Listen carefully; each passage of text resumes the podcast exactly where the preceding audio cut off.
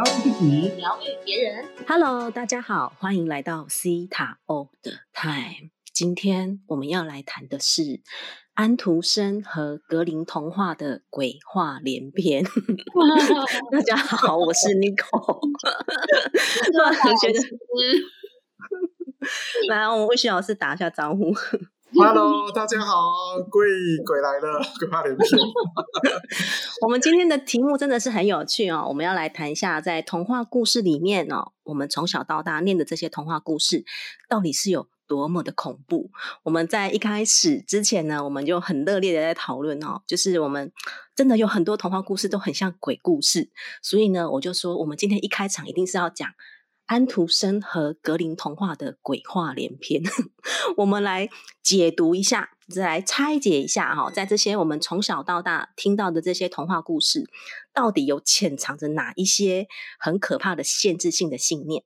有哪一些这这些负面的信念，它在默默的影响我们？哦，真的是 非常的精彩，我们真的是 觉得这些故事都非常的荒谬。所以呢，我们今天的主题哦是要谈的是童话故事里的牺牲、诅咒与交换。我们来听看看有哪一些故事呢？然后呢，在这些故事当中，到底有多么恐怖的信念？那一开始呢，我们要来邀请我们的这个。魏许老师哈，他要来跟我们讲一个，真的是我刚刚听到觉得哦，到底是什么哦？这个是什么？十一只天鹅吗？好，我们来欢迎我们的魏许老师。Hello，好，今天来跟大家聊聊这个鬼话连篇。那真的很好笑。当知道要讲这个童话故事的时候，我就脑海好多好多的童话故事一直出来，好，在我的脑海当中，好，包含了什么王青蛙王子啦，包含了这个糖果屋啦，反正很多很多。然后我最后总结，我要跟大家分享十一只天鹅的故事。你大家如果有看过童话故事故事的人就知道，好、哦、有两种情况。第一个，英俊的王子一定会被诅咒。What？为什么？就是怎么变青蛙、变天鹅啦，然后变什么微 boy 的啦。然后美丽的公主，真的美丽的公主一定是要去什么交换真爱的东西啊，换取什么王子来救她、爱她之类的。然后一定是有什么真爱才能破除诅咒。哇、这件事情我都一直都。搞不太懂为什么真爱能破除诅咒？哎，学了希塔来语之后，好像懂了一点。所以无条件的爱可以释放诅咒。哦，原来他们走得很前面哈。然后重点是呢，我来跟大家聊聊这个十一只天鹅我的观想感受。话说呢，哦，这个国王他娶了一个后母哈，新的王后。然后呢，看他看的这十二个哦，十一只哈哦，十一个王子不顺眼。然后呢，他就下了一个咒哦，把这所有的英俊的王子变成一只变成天鹅，他们就离开了这个地方。然后他他最小的妹妹听到这个这个事情之后，哦，太难过了，然后就日日日日夜夜的祈祷，然后女神就出来了，就说如果你可以编十一个哦，十一个十一件衣服，好这个芦草的衣服，那我就帮你破除这个诅咒。他就开始哦，一直找这个芦啊，这个芦草啊，然后就开始编织这一个。然后他因为他那个外貌太美了，好、哦，他这个国王要娶她，那他就这个美丽的这个女孩呢，他就他就记得了，那个女神跟他讲说，在吃东西的过程当中都不能讲话。好，所以发生什么事情都不能讲话，所以那个国王带他回去呀、啊，他又不讲话，然后呢，他又每天要去晚上啊，在那边拿那个要在什么墓地还是什么拿那个什么芦草，好，然后别人都以为她是女巫，然后之后就要把她烧掉，然后在烧到最后一刻的时候，他终于织完所有的这个芦草，然后救回救回他的这个哥哥们，他就这样子，呃，过着幸福快乐的日子了。听完这故事之后，大家想法是如何的呢？我我听完这个之后呢，我就一个想法说，呃，这个女神叫你这个不能讲话，那你不能用手写嘛？好，你不能用手写跟所有人说 啊，你你你你不好意思，我哥哥被诅咒了，然后我的女神说我不能讲话，然后请大家包涵，我不是故意这样子的啊，他。然后你不能这样做吗？然后他也没有规定你时你的时间哈多久，你为什么不好好的这样子呢？好，然后呢，好，我就总结了荒谬的，觉得好非常荒谬。非常荒谬的一件事情。然后我总结了几个信念，我觉得在这个故事当中呢，我觉得第一个长得帅就一定会被诅咒，长得帅是一种错，或者是你好好的在这个家里待着，还有人诅咒你，好这件事我觉得很笑。还有呢，呃，就是被人骂、被人唾弃啊，还不能还嘴，还不能说话，被人误解还不能解释，一定要忍辱负重。哦，这个我觉得真的是蛮夸张的。然后最后呢，跟大家讲一下，其实我最闷闷的就是那个女生，为什么呢？人家都已经很紧张了，人家都已经一直在求好求他的那个哥哥赶快回来了，你还给人家考验，说不能好不能那个。好，不能说话。好，然后你还一直一直吃东西，然后你就救人家就好了嘛。好，所以那个这么紧张还给人家那个那个模拟考，我觉得真的是太太荒谬了。好，那这是我总结的啦。反正我觉得这个童话鬼故事真的蛮好笑的，好跟大家分享。好，谢谢大家。好，谢谢 吴老师。这个真的是荒谬鬼故事啊！我们的到底小时候到底在念的到底是什么？为什么会念到这些东西？然后呢，就默默的进到我们的潜意识当中，然后就让我们成。成为一个都不敢表达的人哦，是不是？就是觉得哦，我都不太敢讲啊，因为我会被，因为我被诅咒啊，或者是什么啊，真的是太可怕了。接下来欢迎欢迎罗莎老师来跟我们分享另外一个鬼话连篇的童话故事。我真的觉得这是太荒超级荒谬的观点哦。来，我们来请罗莎老师分享。哎，罗莎老师要讲天鹅湖跟睡美人，对不对？对，好，来，听众朋友大家好。不知道你听到这个鬼话连篇的时候呢，是早安、午安还是晚安哈？那我讲这两个故事呢，其实大家都不陌生。那其实我们今天也聊的这些童话啊，最主要就是提醒你啊，你小时候看了哪些东西，那些信念跟感觉就跑进去了。罗斯老师就来分享，罗斯老师看到，呃，我先来讲睡美人好了。呃，这个故事就是这样哈，睡美人呢，她一诞生的时候呢，呃，就被这个这个邪恶的仙子某某某哈诅咒，诅咒他呢，在某某岁某些某些时候，就十五岁，有的版本是十五岁，有版本十六岁，他就会被这个纺织机的纺锤刺破手指，然后就会死掉。啊，幸好呢，这时候有另外一个天子，另外一个这个仙子仙子来了啊，他不会死掉，然后他只会一直睡觉。OK，然后呢，这十五十六岁的时候，真的他就。噔噔，好就被刺到了，然后刺到了之后就开始在森林中沉睡。大家还记得那一幕吗？你打开那本书，你就看到哦，那个城堡呢，外面呢充满了荆棘啊，充满了藤蔓，然后公主就在里面睡觉。其实我小时候看的时候，第一个信念就是 Oh my God，她一直睡觉，那都不用起来也不会死掉哦，这个好奇怪哦。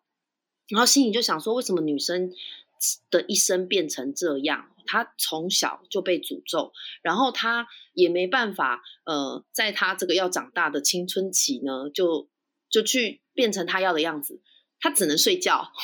所以我小时候好像很讨厌睡觉。OK，结果年复一年，日复一日，有一天，一个年轻的王子经过了，哇，他把公主 kiss 一个，吻醒她，嗯。王子跟公主从此就过着幸福的生活，但是 Rosa 是看的版本还有后面。这个王子呢，他就带着公主回他的王国，可是没想到王子的妈妈会吃人。有一天王子不在家，王子的妈妈就要把公主哦，这个就是这个睡美人跟他们两个的小孩，两个小孩都要吃掉，然后还要把他们的。这是哪一个故事？太可怕了！然后把他们丢到充满着癞蛤蟆以及毒蛇的大木桶里面。幸好此刻王子及时赶回。哇！这个妈妈吓到之后呢，气急败坏的自己投进木桶里，被毒蛇吃掉。最后大家都幸福快乐的 happy ending。呃，看到这边的时候，罗莎是小时候又觉得一件事：哦天哪！我睡了这么久，然后一个人来把我亲一个，我就要对他走。我要对照啊，对他 对他走就算了，他妈妈还会吃人，我还要想办法保命哦！天哪，这是女生是这辈子选老公都不能选吗？哦，就突然间有一种很有一种疑惑感哈。呃，不知道多少妈妈给小孩看的《睡美人故事》呢？幸好现在的迪士尼都把故事变得非常的美好。好，然后再来，我要讲第二个故事。好，天鹅湖呢，其实是柴可夫斯基的芭蕾舞剧，但是它其实原著是德国童话。好，那个故事是这样子的：有一天，有一个王子，他去打猎，呃，他遇到了一个天鹅，一只天鹅，诶，他正要就是你知道打猎就是要射杀那个动物嘛，他正要把他的箭射向他的时候，哦，这个天鹅呢刚好在黄昏时间，啊，太阳下山了，它就变成一个很美丽的美女公主。王子见到她，当然箭都射不出去啦，就只有爱射出去嘛，然后就爱上她了。这时候。他就跟公主说：“怎么样才能够解开你身上的诅咒呢？”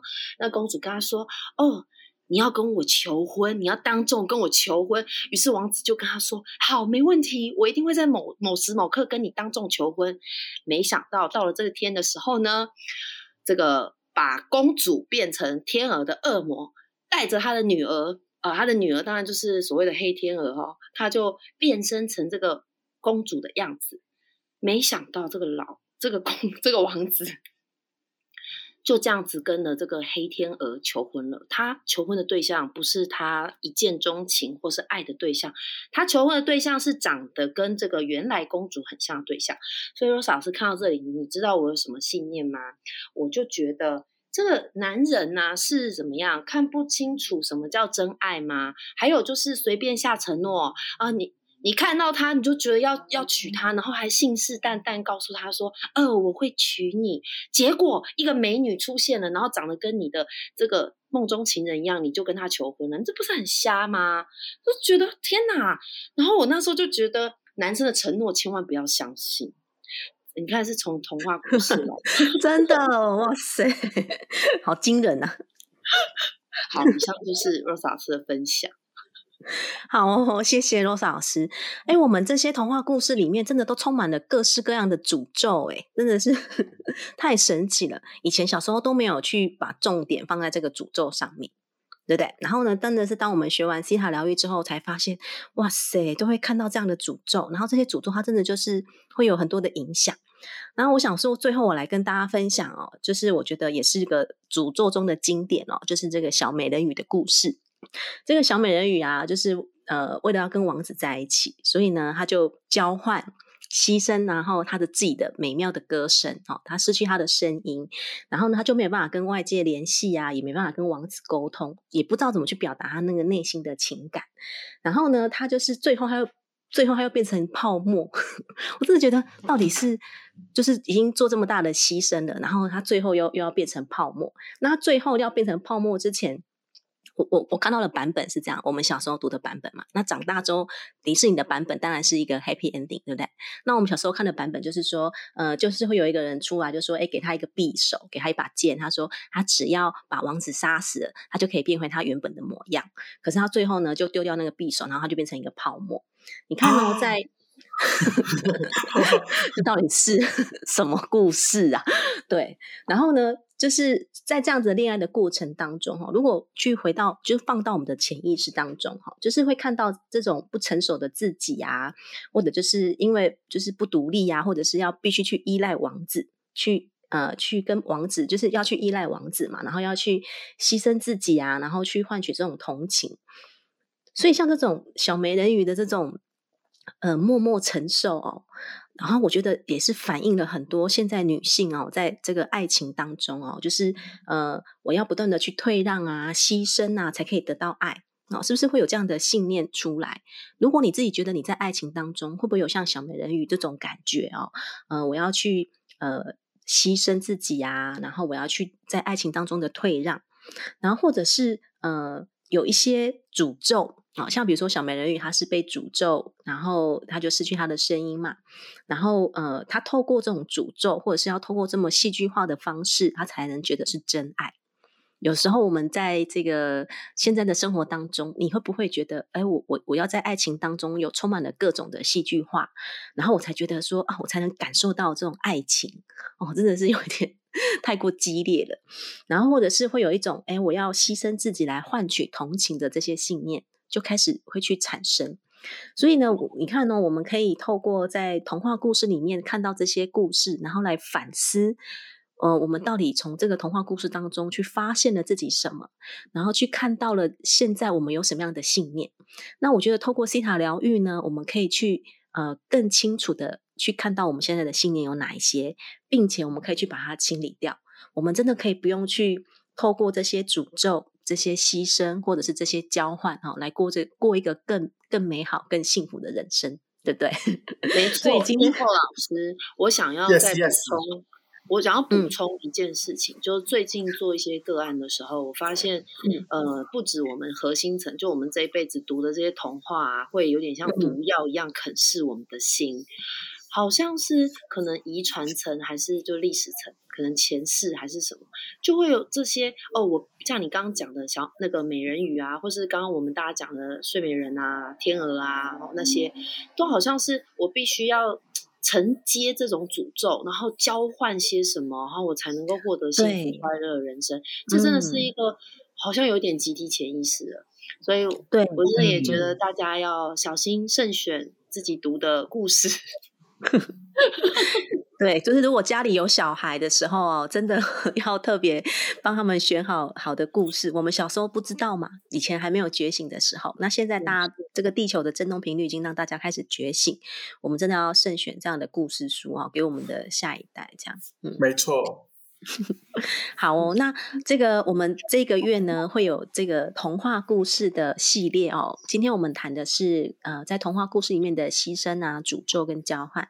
接下来呢也是非常精彩、哦，我们准备了就是在童话故事里面的那些等待被救的公主们。然后呢，他们到底是什么样的信念？要为什么要等待被救？以及呢，我们在童话故事里面去学到关于背叛或者是信任的议题，都会在接下来当中呢，会来一一跟大家分享哦。也邀请大家锁定我们的这个节目，然后也欢迎大家呢到我们的 Apple Podcast 上面呢帮我们五星好评，然后你可以留言，然后你想要被解读的，我们都都是欢迎在 Apple Podcast 上，然后可以留言，我们就会在节目当中帮大家做解读哦。那我们今天的这个节目就要到这边结束，好，这个鬼话连篇第一章要结束了。那这个也谢谢大家，那我们今天的节目就到这边喽，那再跟大家说再见了，拜拜，拜拜，下次见喽。拜拜